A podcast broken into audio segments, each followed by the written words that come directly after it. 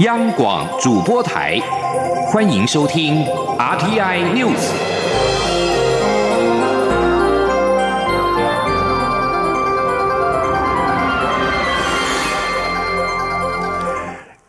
各位好，欢迎收听这节央广主播台提供给您的 RTI News，我是陈子华。立法院临时会在今天三度通过今年度中央政府总预算案，通案删减了百分之一点一七。行政院最初原列大约新台币两兆一千零二十一亿元，审查之后小删两百四十六亿元，改列两兆零七百七十五亿元。而随着总预算的过关，临时会也提前宣告落幕。而行政长苏贞昌也寻往立前往立法院向朝野立委致意，针对施政满意度达到五成六，苏贞昌表示感谢民众的信任，在政府这四年来大家一起努力打拼，行政团队也努力回应民意接地气，并且感谢立法院的大力支持，行政团队会更用心回应人民的期待。记者刘玉秋的报道。今年度的中央政府总预算二十号在立法院会中顺利完成三读，临时会也提前落幕。在总预算过关后，行政院长苏贞昌也寻皇帝，随即前往立法院向朝野立委致意。而针对台湾民意基金会最新民调指出，在政府的施政满意度达五成七，而苏贞昌上任后的施政满意度也达五成六。苏贞昌对此表示，感谢民众的信任，行政团队会用心用力，更努力的回应期待。政府这四年来，大家一起努力打拼，行政团队我们努力回应民意，而且接地气。我很感谢立法院一直给我们大力的支持，同时整个行政团队大家用心用力，也谢谢民众的信任。我们会再更努力来回应人民的期待。媒体也询问苏贞昌获得蔡总统留任，但立法院第九届立委将。卸任是否惋惜？有些委员将离开立法院。苏贞昌则说，他很感谢所有委员能为国家尽心尽力。不过，人生的剧本早已写好，到底会如何变化，都应该尽全力就好。至于农历春节后是否会启动内阁改组，苏仁昌则说，作为行政团队，就是要接地气回应民意。世界局势跟人民的期待都是不断变化，所以政府的政策跟人事也都可以随时调整。中广电台记者刘秋采访报道。而立法院第九届立委即将卸任，多名未连任的立委在今天纷纷在临时会当中登台发表毕业演说。而即将离开立院的立法院长苏家全表示，他相信未来国会的改革不会停止，也希望未来的立法院长与留在立院的立委们，能够让国会这座台湾最高民意殿堂，为社会带来更快速前进的力量。记者刘玉秋的报道。立法院第九届立委任期将在一月三十一号到期，二十号临时会是立法院本届的最后一次院会。就在中央政府总预算案完成三读后，多名未能连任以及部分区届满的立委纷纷登台发表毕业演说。民进党立委尤美女表示，美好的一战已经打过，但包括跨国同婚、人民参审等未尽之业，还有待未来的国会继续努力。国民党立委林立产也在卸任前再度为新住民发声，认为仍有诸多新移民议题需要被重视，希望这些声音不要在国会消失。而国民党立委吴志阳则期盼司法独立，希望未来不要再听到半蓝不半绿、半绿不半蓝的声音。将暂别立法院的立法院长苏家全最后也压轴表示，回顾过去四年，他推动国会透明化以及各项革新工作，也力拼国会外交。他相信未来国会的改革不会停止。立法院在未来的院长以及各位留在立法院还是新进的同仁的努力之下，能够让台湾这个最高的民意殿堂。为国家带来更快速前进的力量，谢谢大家。而成功连任的民进党立委何志伟也登记发言，强调自己未来将持续推动同婚、酒驾等修法。苏家全则感谢何志伟代表留任立委发言，引来朝野立委一阵笑声。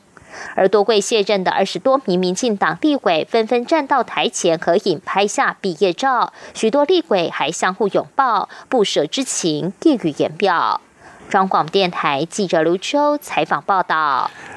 台北股市在今天金猪年封关，中场是小涨了二十八点，是收在一万两千一百一十八点，站稳了一万两千点封关。以农历猪年来看。台股全年是狂涨了两千一百八十六点，让市场是相当的意外。主要是原本各界不看好美中贸易战所带来的负面效应，但是美股处变不惊，带领了台股拼出好成绩。再加上贸易战的转单效应，电子类股是红光满面，为金猪年台股表现画下了亮丽的句点。记者陈立信宏的报道。台北股市金猪年在二零一九年二月十一号开红盘后，指数站上万点。虽然金猪年美中贸易战的消息仍不断干扰市场，但国际股市似乎已经习惯美中双方打打和和。在美股处变不惊的情况下，台股也一路震荡走高。农历猪年封关，台股收一万两千一百一十八点，一年来飙涨两千一百八十六点，涨幅达百分之二十二点零一。如果和前一年农历狗年封关日相较，狗年反下跌近五百点来看，猪年对股民来说相对是丰收的一年。国泰正奇顾问处经理蔡明汉说。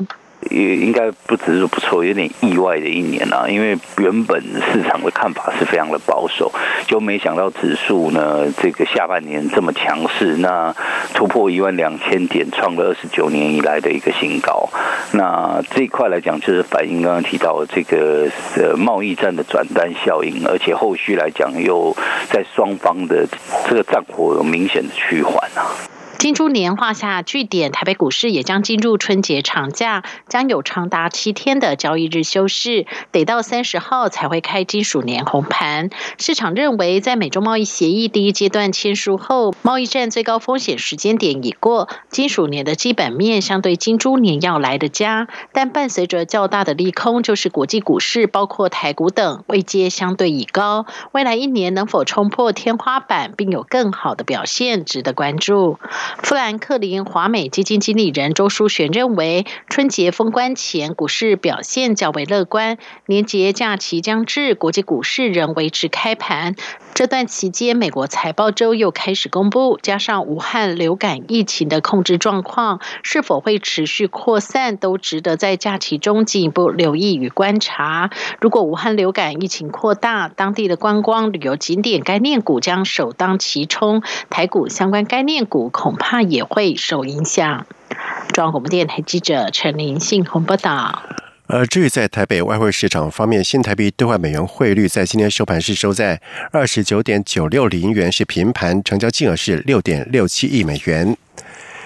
经济部统计处在今天公布了二零一九年十二月的外销订单金额是。四百三十七点八亿美元，结束了连续十三个月的负成长，比二零一八年同月成长了百分之零点九。全年订单金额累计是四千八百四十五点六亿美元，年减百分之五点三。记者杨文军的报道。经济部二十号公布去年十二月外销订单金额四百三十七点八亿美元，年增百分之零点九，由黑翻红，结束连续十三个月的负成长，为二零一八年十一月以来首次转正。不过，二零一九年全年外销订单仍为负成长，累计金额为四千八百四十五点六亿美元，年减百分之五点三。经济部统计处分析，去年十二月资讯通信及电子产品品出货高峰已过，接单较上月减少，但传统货品随着元旦及春节备货需求启动，接单普遍较上月回升。另外，五 G 通讯及高效能运算需求成长，加上比较基期低，传统货品减幅收敛，让十二月接单动能回温。统计处指出，二零一九年受到美中贸易纷争干扰，全球贸易保护主义兴起及国际原材物料下跌影响下，全年接单成负成长。经济部统计处处长黄玉玲说：“那十二月虽然随着美中贸易的纷争的一个情势缓和哈，接单动能略有一个回温，但是全年的一个外销订单的话，仍是较一百零七年呈现减少情形。”经济部也指出，今年第一季为电子产业淡季，加上全球经济成长平疲，需求仍缓，恐抑制接单成长动能。预估二零二零年一月外销订单金额约三百。六十亿至三百七十亿美元，年减百分之八点六至百分之十一点一，恐再度翻黑。中央广播电台记者杨文君台北采访报道。在外电消息方面，北韩消息灵通人士在十九号表示，北韩上个礼拜向驻外大使馆通报，负责外交战略的外务相，也就是外交部长由李善权接替有美国称通的。李荣浩，而李善权之前为北韩祖国和平统一委员会的主席。而对此，南韩《东亚日报》在今天在头版以“北韩将军部强硬派拉上对美国外交正前方”为标题，就北韩撤换外相。李永浩做出了报道，而这一人事的更迭是从二零一六年金正恩被拥戴为国务委员会委员长之后，四年来第一次的更换外务相，而北韩的外交元老、劳动部中央委员会副委员长兼国际部长李如庸，在日前也被撤换，由曾经担任驻。俄罗斯大使的金亨俊接替李善权，和同样是军方出身，被认为是天安舰被袭事件责任人的前统一部战线部长李英哲同为强硬派，而金正恩撤换李柱庸、李永浩，贴吧几乎没有外交经验的李善权为外务相，被解读为美如果美国总统川普不采取保障北韩体制等令人满意的相应措施，非核化谈判就不会进行。不过，南韩政府消息灵通人士表示，李善权曾经领导和南韩谈判，随着他的上位，先美国后南韩的基调可能会发生变化。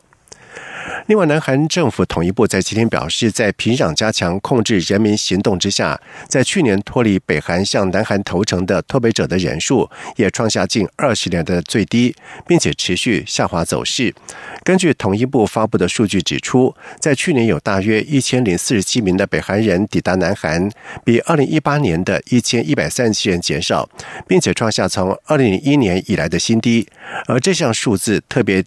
是指抵达南韩的脱北者，而不是指离开北韩的人。而大批北韩人。脱离贫穷的北韩，因为当地深受长期粮食短缺之苦，再加上北韩进行核子实验以及飞弹试射，导致了国际对于北韩施加制裁。而自从一九四八年南北韩分裂以来，截止到去年十二月底，有超过三万三千五百名的脱北者进入到南韩。两千零九年是脱北者人数的高峰，来到两千九百一十四人。但是自从北韩领导人金正恩在二零一一年底上台之后，脱北者的人数已经。下滑，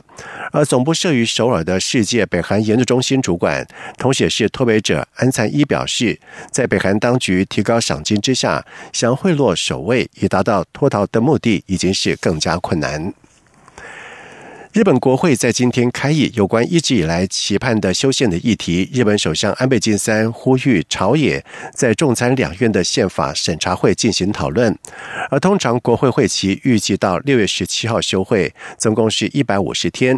而安倍稍早在自民党两院议员总会上说，这个会期首先必须让预算案早日的审查通过，早日审查通过预算案就是最重要的紧急应对策。不过，在野党眼摩拳擦。家长将针对首相主办的赏樱会，包括赌场在内的综合型度假村所涉及的贪污事件等争议，追究相关人的责任。而因应地球暖化，日本政府也将成立研究减少排放温室气体革新的技术研究据点。安倍说，希望早日达成无碳社会。日本政府忧虑中东情势不稳，可能对日本相关船只航行产生威胁。日前派遣了 P 三 C 反潜机跟驱逐舰前往中东海域负责勤搜的任务，而目前 P 三 C 已经抵达了东非交接任务，预计在二十一号开始警戒飞行。而 P 三 C 将在飞行时以目视跟雷达观测来搜集海面上航行的船只种类、位置、速度以及航行的情报。一旦发现可疑的船只，将在第一时间透过日本政府国土交通省联络船舶公司注意。而美国与伊朗间关系紧张造成的中东情势不稳，日本船舶界业者希望能够增加让船只安全航行的情报。海上自卫队从两千零九年以来就根据海盗处理法，以吉布地为据点，用反潜机进行阴应海盗的相关的任务。这次派遣的反潜机除了同时阴应海盗，也新增情报搜集活动，肩负双重的任务。以上新闻由陈子华编辑播报，这里是中央广播电台台湾之音。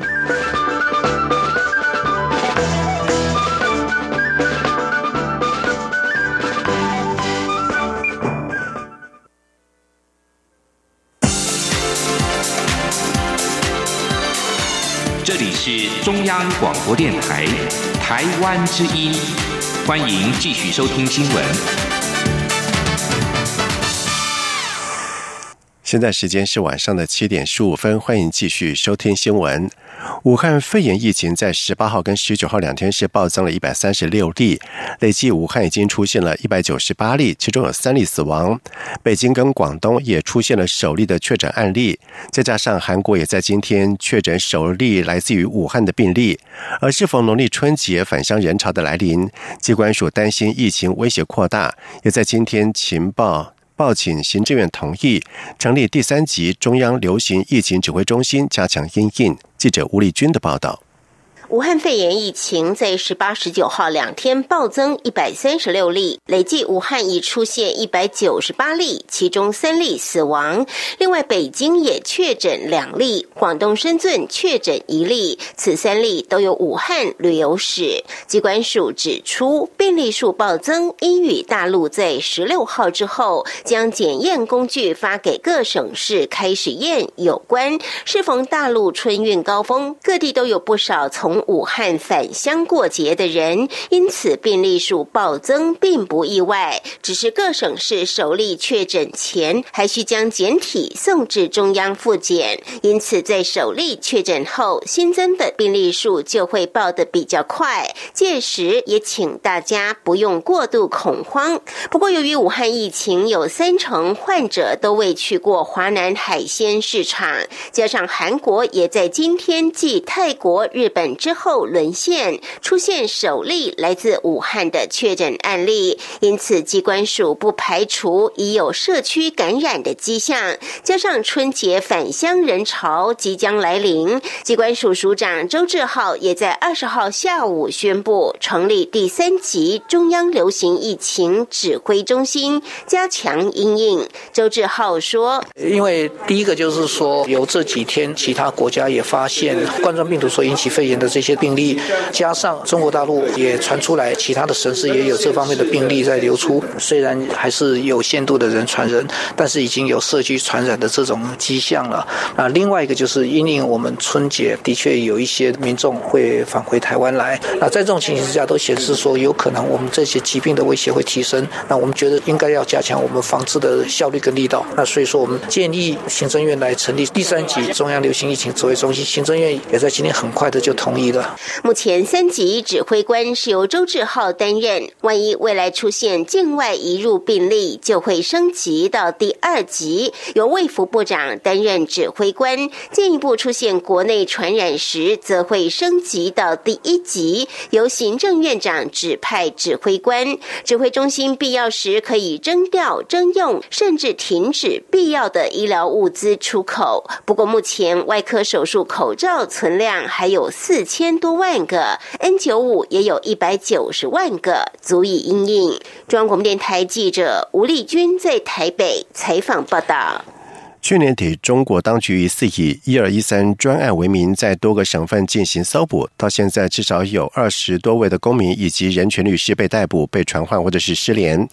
台湾声援中国人权律师网络及民进党立委尤美女等人，在今天举行记者会，呼吁中国立即停止滥捕、拘捕人权律师跟公民，也呼吁国际社会继续监察中国违反人权的行为。记者郑林的报道。二零一九年底，中国当局疑似针对国内公民及人权律师，在十二月初一次在厦门的私人聚会，在多个省份进行搜捕。聚会者讨论时政、中国未来，分享推动公民社会建设经验，却因此被指称为颠覆国家。山东省警方设立一二一三专案组，在圣诞节后，有超过二十名公民及人权律师被捕、被传唤或失联。台湾声援中国人权律师网络二十号举行记者会表示，中国。刚于十二月上旬举办世界律师大会，另一边却滥捕人权捍卫者，并利用指定居所监视居住，任意羁押当事人，变相为秘密关押。中国作为联合国人权理事会成员，以及公民权利和政治权利国际公约签署国，应尊重程序公义及国际法治原则，确保所有拘捕都有客观事实和确实法律根据，落实无罪推定。民进党立委尤美女也指出，台湾人民已经清楚告诉中国，台湾要的是自由、民主、法治、人权，这也是台湾屹立在世界上的重要因素。因此，希望中国立即释放维权人士及律师，并保障所有被拘捕人士的法律权利。我们也希望中国能够立刻释放这些被违法逮捕的这些的所有的维权人士以及所有的维权的律师，也希望。他能够让依照中国你们自己的刑事诉讼法，让这些的被害的家属，这些的家属都能够去探视，也能让他能够请律师，也请你们依法审判、依法公开、依法判决。人权团体要求中国停止滥捕及拘留人权律师与公民，立即释放所有被非法拘捕及拘留的维权人士，也需停止对被拘留人士家属的一切骚扰及打压。同时，希望国际社会继续监察中国违反人权的行为，并继续支持中国公民社会的言论自由。央广记者郑玲采访报道。世界全垒打王王贞治有着传奇的棒球生涯，在过去，球迷只能够去日本福冈巨蛋参观王贞治博物馆；而在今年春节，台湾的球迷可以到三创园区欣赏到王贞治荣光的轨迹首次的海外展，了解这位传奇棒球巨星光荣的事迹。记者郑祥云、江昭伦的报道：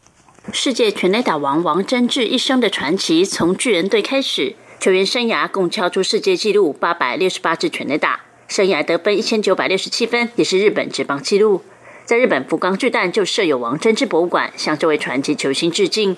今年春节，球迷不用飞到日本，就可以欣赏到王贞治荣光的轨迹棒球展，重现王贞治过去在球场上的英姿画面与珍贵文物。台湾雕刻艺术家蒲浩明与父亲蒲天生父子俩亲手打造的王贞治雕塑作品，也将在展览会场中展示。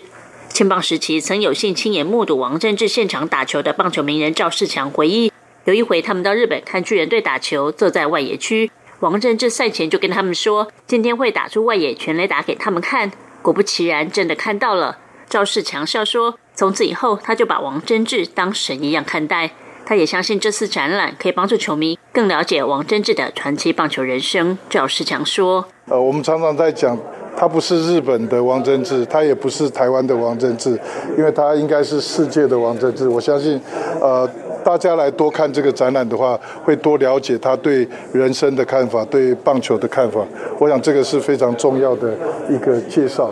中信兄弟二军总教练林威柱虽然没有机会亲眼看到王贞治打球，但旅日时曾在王贞治面前打出过赛剑全垒打。他也透露自己高中时曾模仿过王贞治金鸡独立的招牌打击姿势。发现难度真的很高，林威柱说：“我觉得在打球的过程，多少都会有模仿过吧，每个球员对，但是没有那么简单，因为你要维持一个姿势，然后等投手启动投球过来，这是你的下盘要练得非常的有力，才有办法的事情。对，所以是模仿是有，但是没有办法。”王贞治荣光的轨迹棒球展从一月二十五号大年初一展出至二月五号。展区也结合永宁基金会打棒球绘本故事专区，以及中信兄弟合作球员讲座等多元活动。王贞治本人更亲笔写下祝福的话，开心透过自己的展览在台湾展出，一圆促进台日棒球交流的心愿。中国电台记者郑祥云、江昭伦台北采访报道。在外电消息方面，中国电信巨擘华为技术公司财务长。孟晚舟在今天在加拿大温哥华联邦法庭出庭，就他可能被引渡到美国受审一事展开抗争。而四十七岁的孟晚舟是华为创办人任正非的女儿。她在二零一八年十二月一号在温哥华国际机场遭到逮捕，导致中国跟加拿大的关系升高紧张。加拿大是在美国要求之下逮捕孟晚舟，因为美方以银行诈欺罪名将他起诉，指控他在伊朗遭到美国制裁之后，向汇丰银行做。出虚假的陈述，欺骗汇丰继续为华为跟伊朗的非法交易提供服务。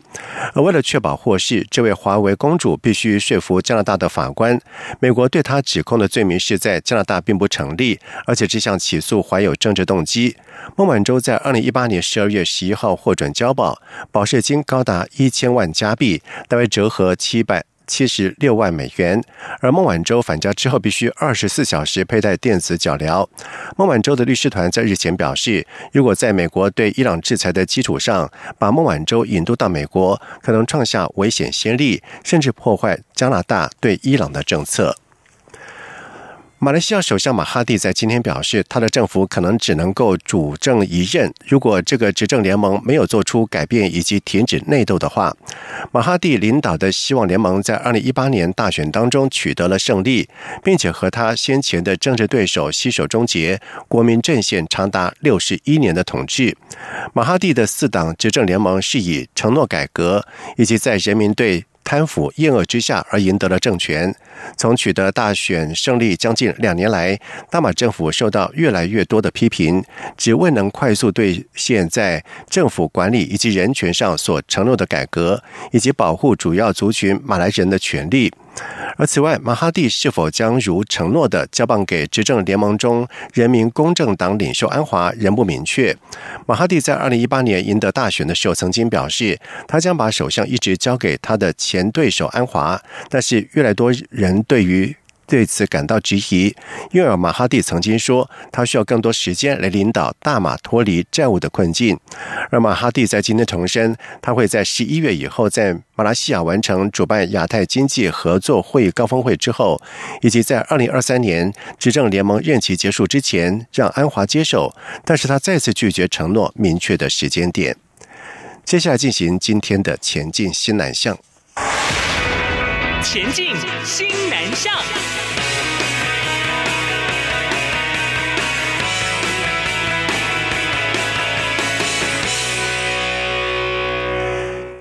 一百零八年度外交小尖兵代表团在今天出访授旗典礼。外交部发言人欧江安在致辞时期许外交小尖兵们访问期间展现台湾青年最优秀的一面，让大家看见台湾的软实力，并且让外界知道我们共享民主、自由跟人权的价值。他并且说：“你们就是台湾的青年大使。”记者郑祥云、王兆坤的报道。外交部发言人欧江安授予外交小尖兵旗帜。这一届外交小尖兵正式承担起交流任务，由武林高中、道明中学、金城高中等三校队伍组成的代表团，将于寒假期间前往新南向政策重点国家印尼及纽西兰，预定参访两国的政府机构、国际组织、智库及非政府组织，并与当地青年学生交流，协助深耕新南向国家青年世代有我人脉，发挥青年外交成效。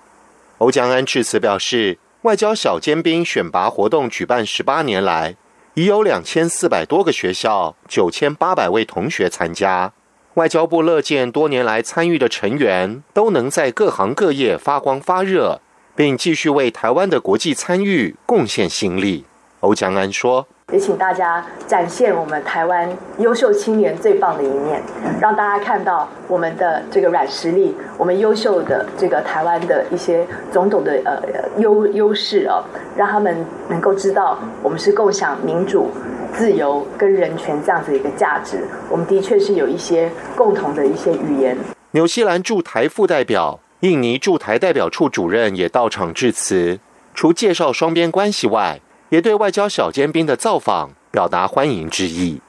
中央广播电台记者郑祥云、王兆坤台北采访报道。政府推动新南向政策，促进跟东南亚国家的合作交流。行政院官员表示，在今年希望在过去累积的基础上，进一步推动大型合作案。医疗产业输出是重点之一，包括了医院管理系统以及医疗辅具等等。蔡英文总统力推新南向政策。期盼促进台湾跟东南亚国的交流跟合作。行政院经贸谈判办公室先前指出，新南向政策推动以来，在医疗、农业、观光、科技跟文化等方面深化跟伙伴国的实质关系。而其中国际医疗服务方面，截止到去年六月底，新南向国家病患来台就医人数大约是六点七万人次，占全部国际医疗病患的百分之三十七点九。政院官员并且表示，在未来将会持续推动新南向政策，在过去累积的基础上，希望做几个大案，医疗产业是重点之一。他并且举例说，医院管理是台湾的强项，台湾可以协助东南亚国家建立智慧化的医疗管理系统，包括挂号、看诊以及领药等等的就医流程。以上新闻由陈子华编辑播报，这里是中央广播电台台湾之音。